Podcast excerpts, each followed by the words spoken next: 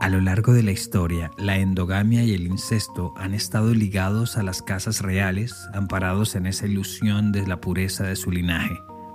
El caso más crítico es el de los Habsburgo, familia que reinó en varias regiones de Europa entre los siglos XIII y XVII y cuyas relaciones matrimoniales incluían tías con sobrinos, primos y primas y hasta abuelos, que además de causar la muerte temprana de muchos hijos, también generó una deformación física, una quijada de proporciones épicas que se fue pasando literalmente de generación en generación.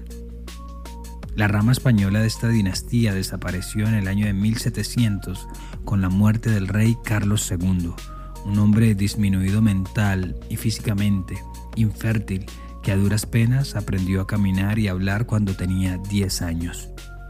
Pero hay casos, en la actualidad, que poco tienen que ver con la pureza de la sangre. Yo soy Luis Badel y en este episodio de Crímenes Bizarros hablaremos de la desaparición de Britney Wood y la red sexual de la que fue víctima al interior de su propia familia.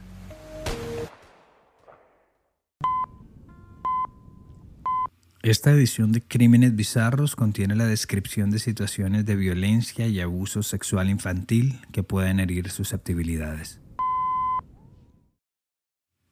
Todo pasa por una razón, dice ese viejo dicho que tanto repetimos. En este caso, la triste desaparición de Britney Nicole Wood sirvió para destapar un escabroso secreto familiar extendido desde hace tres generaciones que incluye violación, sodomía y abuso infantil y que además dejó a una decena de sus integrantes en la cárcel. La historia es, en una palabra, desgarradora, porque quienes se suponen debían estar ahí para cuidarle, sus familiares, fueron justamente quienes la traicionaron. La última vez que su madre, Chessie Wood, vio con vida a Britney fue el 30 de mayo de 2012. Ese día, a las 7 de la tarde, estaba inquieta. La calurosa noche en la localidad de Theodore, Alabama, un suburbio rural de la ciudad de Mobile, estaba más húmeda que de costumbre. Treinta minutos después, Britney se despidió y le dijo a su madre que iría donde su tío Donald Holland Sr., más conocido como Donnie, en el sector de Fairhope, al otro lado de la bahía. Para ubicarnos un poco, Imaginen una bahía con forma de herradura, de U boca abajo. En el costado izquierdo está la localidad de Theodore y subiendo por ese mismo lado encontramos la ciudad de Mobile. Seguimos el trayecto de la herradura y enfrente de Mobile está Spanish Fort y a medida que descendemos por el lado derecho encontramos las ciudades de Daphne y Fairhope.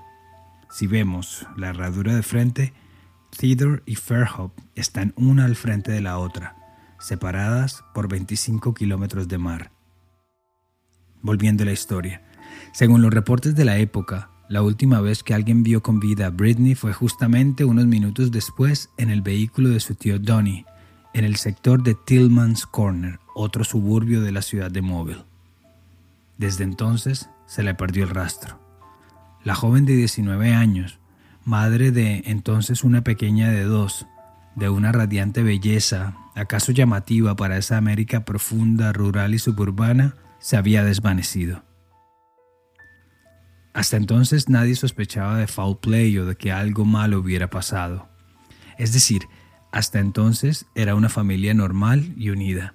Así que Chessie no le vio ningún problema que su hija fuera a quedarse con sus tíos y primos al otro lado de la bahía.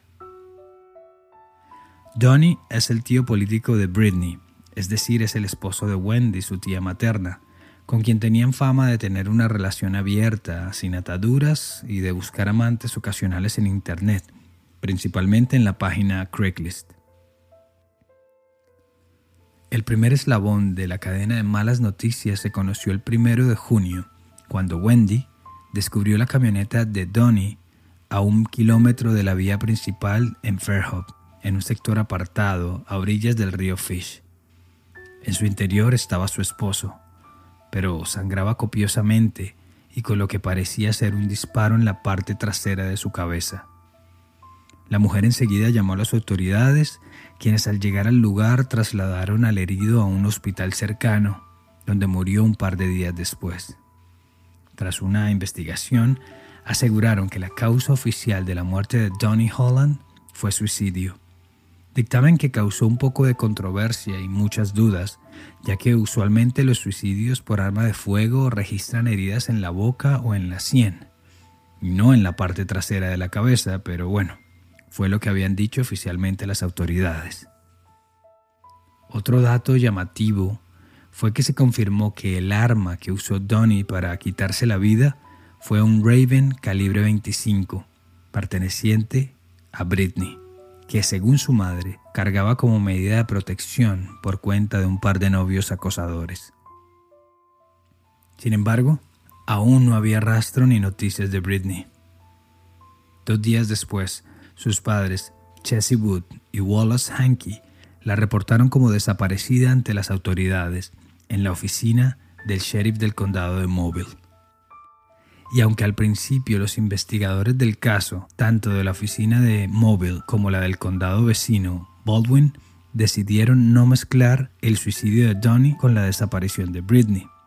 Sin embargo, las pruebas y las conexiones entre ambos casos empezaron a aparecer y eran innegables. Informes de los detectives confirmaron que a Donnie ya lo estaban investigando por denuncias de abuso sexual infantil y que justamente el día en el que lo encontraron sin vida había quedado en presentarse en la estación para rendir testimonio. También se supo que justo tres días antes de su desaparición, es decir, el 27 de mayo de 2012, Britney había chateado en Facebook con una de sus primas menores. En la escueta charla, esta familiar le habría dicho a Britney que había sido violada por Donnie, por otro tío político de nombre Dustin Kent y su tío materno, Randall Scott Wood, a lo que la joven solo atinó a responder que lo sentía mucho y que la amaba. Después, la víctima le mandó dos mensajes más a Britney el 28 y el 30 de mayo, de los cuales nunca obtuvo una respuesta. Wallace Hankey, el padre de Britney, le dijo al noticiero de la cadena local de Fox, I believe the sex crimes have everything to do with Britney's disappearance, everything. Que siempre ha tenido la certeza que la desaparición de su hija tenía que ver con la red sexual intrafamiliar que se estaba descubriendo hasta entonces en la familia. Aquí hay dos versiones que se encuentran. Según el documental Monster in the Shadows de la cadena NBC, el gran secreto se empezó a destapar cuando Randall Scott Wood, hermano de la madre de Britney, su tío, descubrió un mensaje en el Facebook de la presunta víctima que decía un poco más informalmente que para tener 12 años haces un muy buen sexo oral. Lo que despertó sus alarmas y lo obligó, lo impulsó a compartirle su hallazgo a su hermana Chessie y por supuesto a la policía. La otra, la más extendida entre los allegados al caso e incluso para algunos de los investigadores, es que Randall estaba enamorado, encaprichado con la víctima, con una niña de 13 años, y al descubrir que no era el único que abusaba de ella, y tal vez llevado por los celos, decidió contarlo todo a la policía. Según un artículo del diario AL.com, un portal de noticias locales de Alabama, de octubre del 2015, la entonces asistente del fiscal del distrito del condado de Mobile, Nikki Patterson, avaló esta teoría y dijo que él fue el que puso la operación en marcha. Él estaba enamorado de la joven, estaba siendo abusada sexualmente por sus familiares, y empezó a contarlo todo. Y por todo quiero decir las fiestas con drogas, alcohol, menores de edad, orgías y la existencia de fotos y videos que Donnie, juiciosamente, hacía en cada uno de los encuentros. Al hacer un allanamiento en la casa de Donnie, donde vivía la víctima y cuya identidad no ha trascendido porque se trataba de una menor de edad, pero que se presume era una de sus hijas, fueron encontradas múltiples imágenes y decenas de videos de dichas orgías que condujeron a la captura el 19 de junio de 2012 de dos integrantes más de la familia bajo cargos de sodomía e incesto. Ellos fueron el denunciante, el mismo denunciante, el tío Randall Scott, y Dustin Kent, el otro tío político de Britney.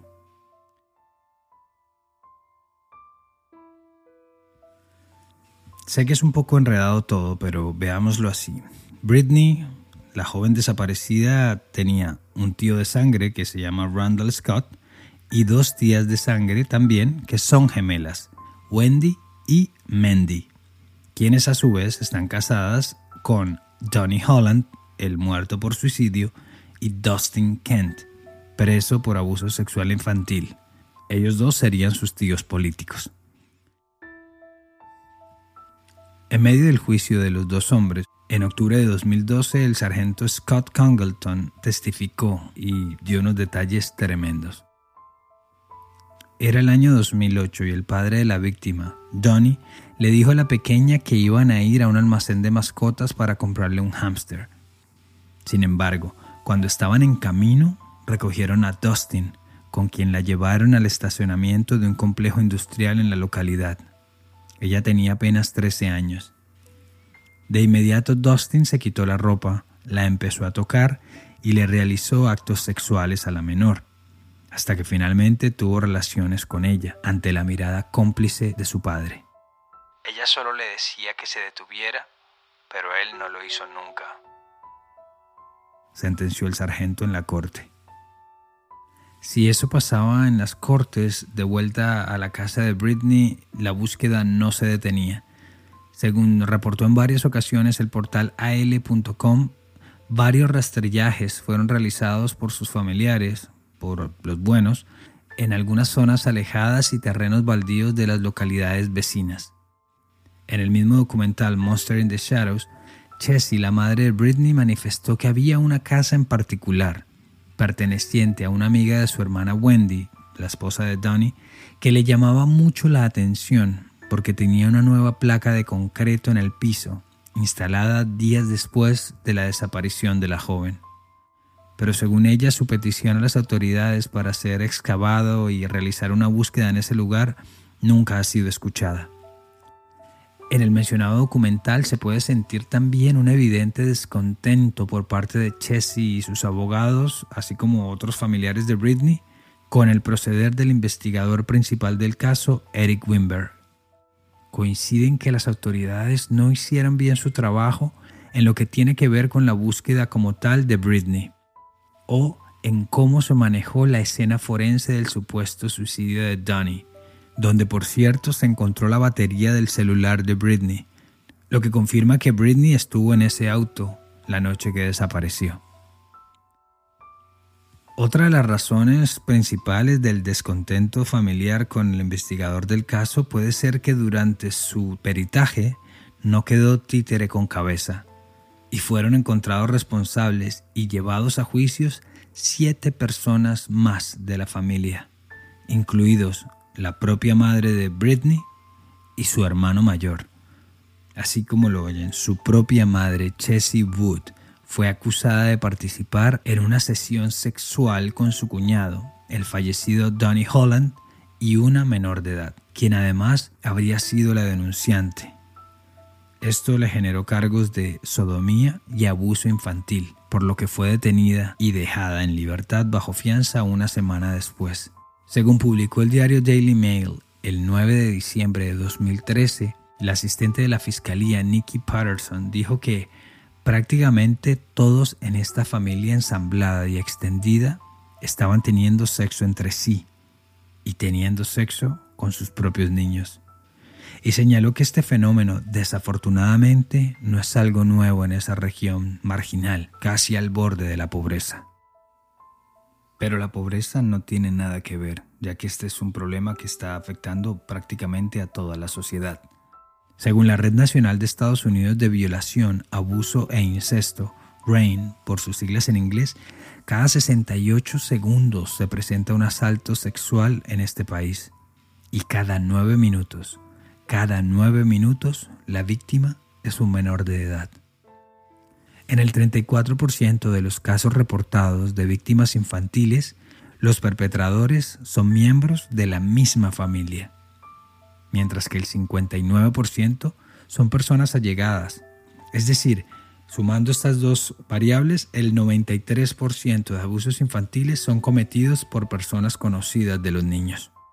Según la Organización Mundial de la Salud, los principales agresores dentro de la misma familia están divididos en 30% abuelos o padrastros, 13% tíos, 11% padres biológicos, 10% primos, 8% vecinos, 7% maestros, y 3% hermanos. Entonces, si no se puede confiar en la familia, ¿en quién confiamos? Jessie, la madre de Britney, entonces de 41 años, siempre manifestó su inocencia y negó rotundamente haber tenido sexo con Donnie o haber tocado indebidamente a alguno de sus sobrinos o sobrinas. Incluso a ella misma se le practicó una prueba de polígrafo que salió que estaba diciendo la verdad, pero al habérselo practicado de forma privada con sus abogados, nunca fue aceptada en la corte como parte de material probatorio a su favor.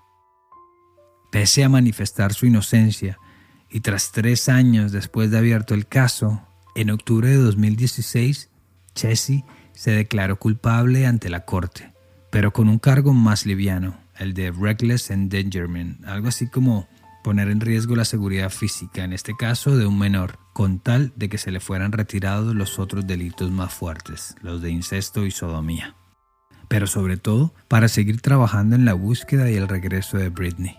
Todo lo que puedo pensar es que si voy a la cárcel, nunca la encontraré.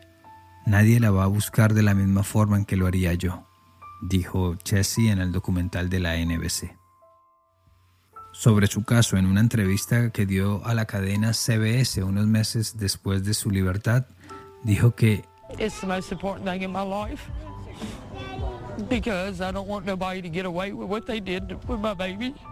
La búsqueda de Britney es lo más importante de mi vida y no voy a dejar que se salgan con la suya los que le hicieron esto a ella. Pero la desaparición de Britney no es el único dolor que aqueja a Jesse. Su hijo mayor, Derek, está en la cárcel por los mismos cargos que sus otros familiares. So with respect to Donnie and Wendy and the level of abuse towards you, what age were you? When did that all start? I would say probably around the age of six or seven. And how long did it go on for? quite a couple of years, probably all the way to my early teenage years. It would be like. Pero acá hay un agravante, y es que Derek primero fue víctima, ya que según ha dicho en varios informes y en el mismo documental, cuando tenía 6 o 7 años fue abusado sexualmente por primera vez por sus tíos Wendy y Donnie, y solo hasta bien entrado en su adolescencia se dio cuenta de que ese comportamiento no era lo normal que esa no era la forma adecuada de manifestar cariño o amor o afecto a sus familiares, que eso simplemente no se debía hacer. Es más, el delito por el cual está pagando prisión fue inducido por Donnie, su tío, quien durante años lo obligó a participar de esos encuentros sexuales con sus primos y sus tías bajo la influencia del alcohol y las drogas, siendo el último de esos encuentros poco después de cumplir los 18 años. Por eso se le juzgó como delincuente juvenil y fue condenado a pagar tres años de cárcel y también a quedar registrado de por vida como agresor sexual.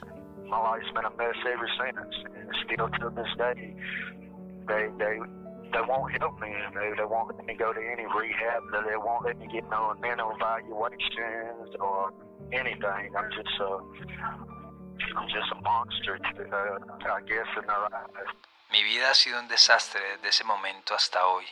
Y ellos, las autoridades, no me ayudan, no me dejan ir a rehabilitación o tener asistencia profesional. Supongo que en sus ojos solo soy un monstruo. Por la naturaleza de todo el caso y la reserva que existe en cada uno de los procesos, es difícil saber con certeza de cuántas víctimas menores de edad estamos hablando, pero el entonces investigador Eric Wimber cree que pueden llegar a ser hasta 30, en su mayoría primos y primas menores de edad.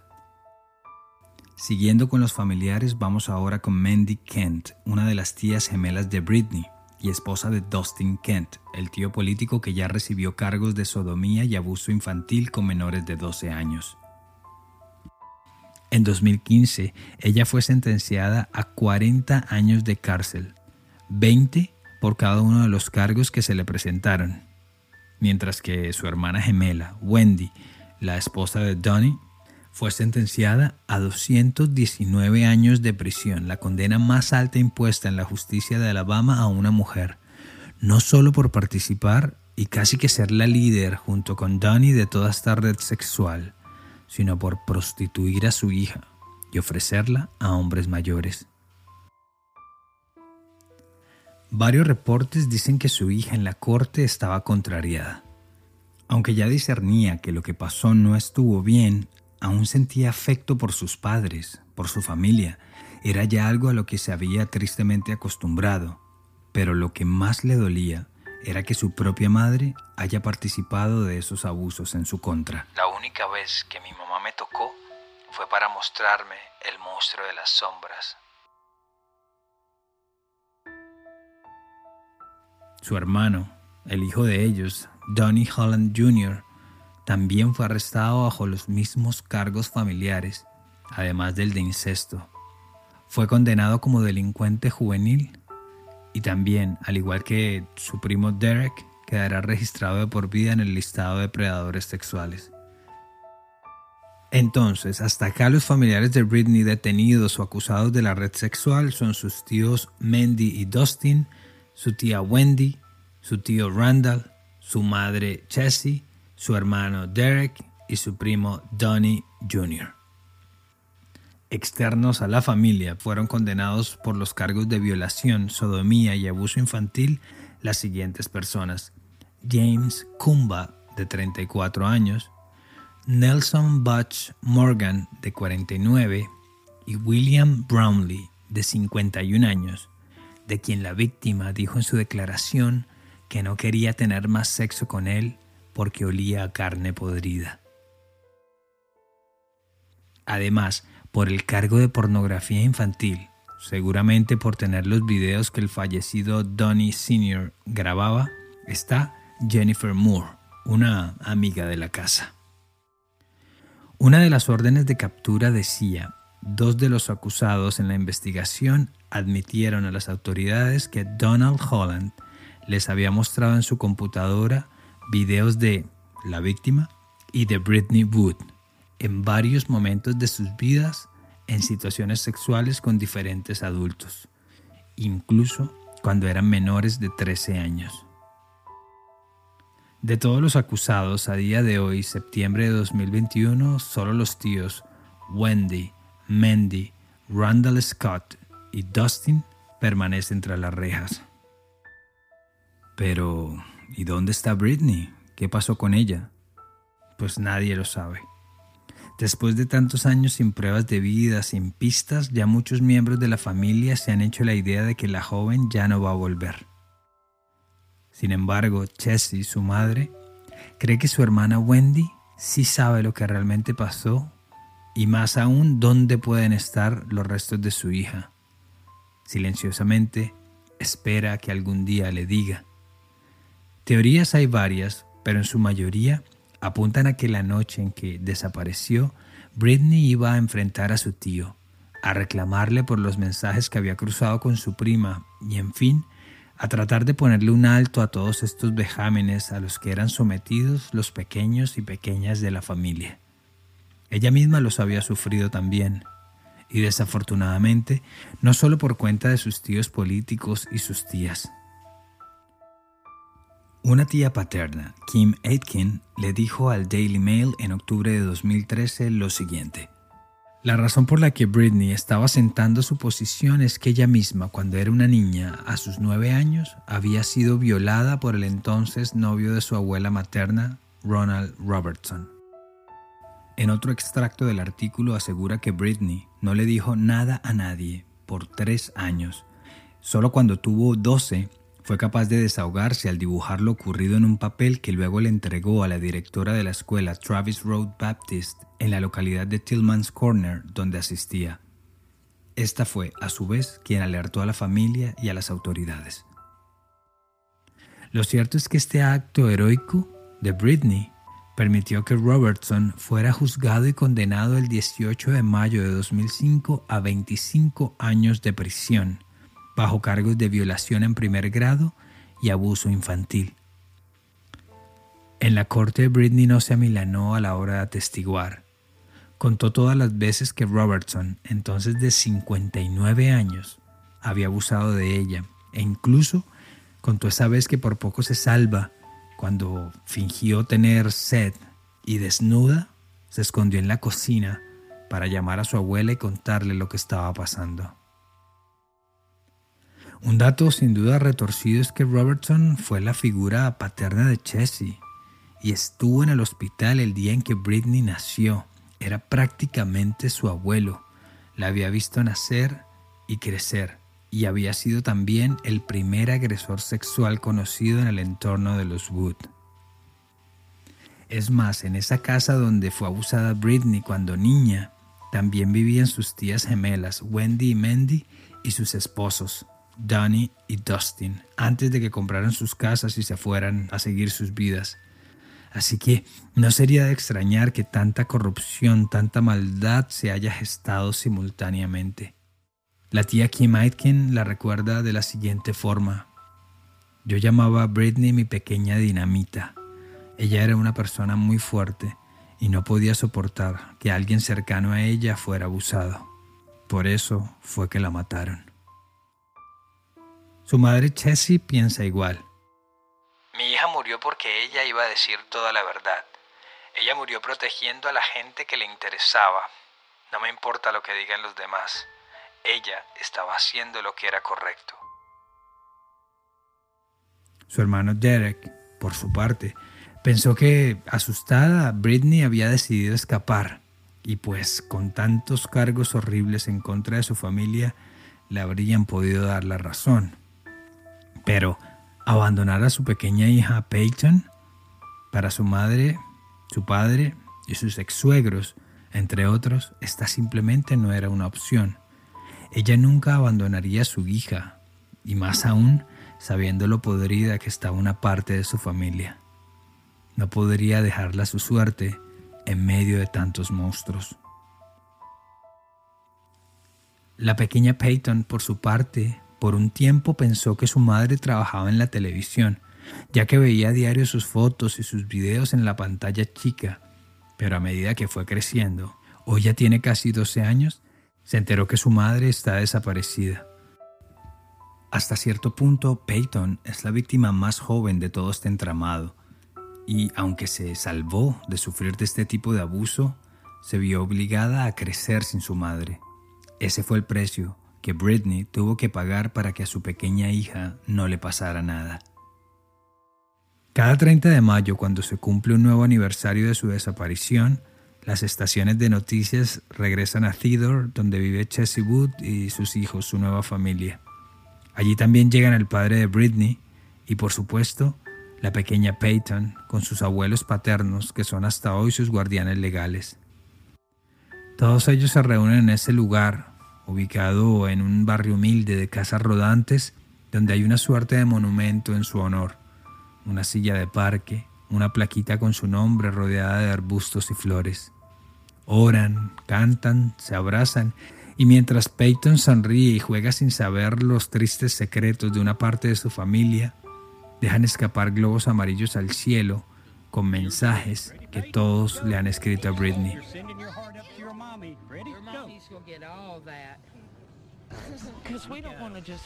Mensajes que saben que no van a llegar a su destino, porque hoy, Casi 10 años después, nada se sabe del paradero de Britney Nicole Wood.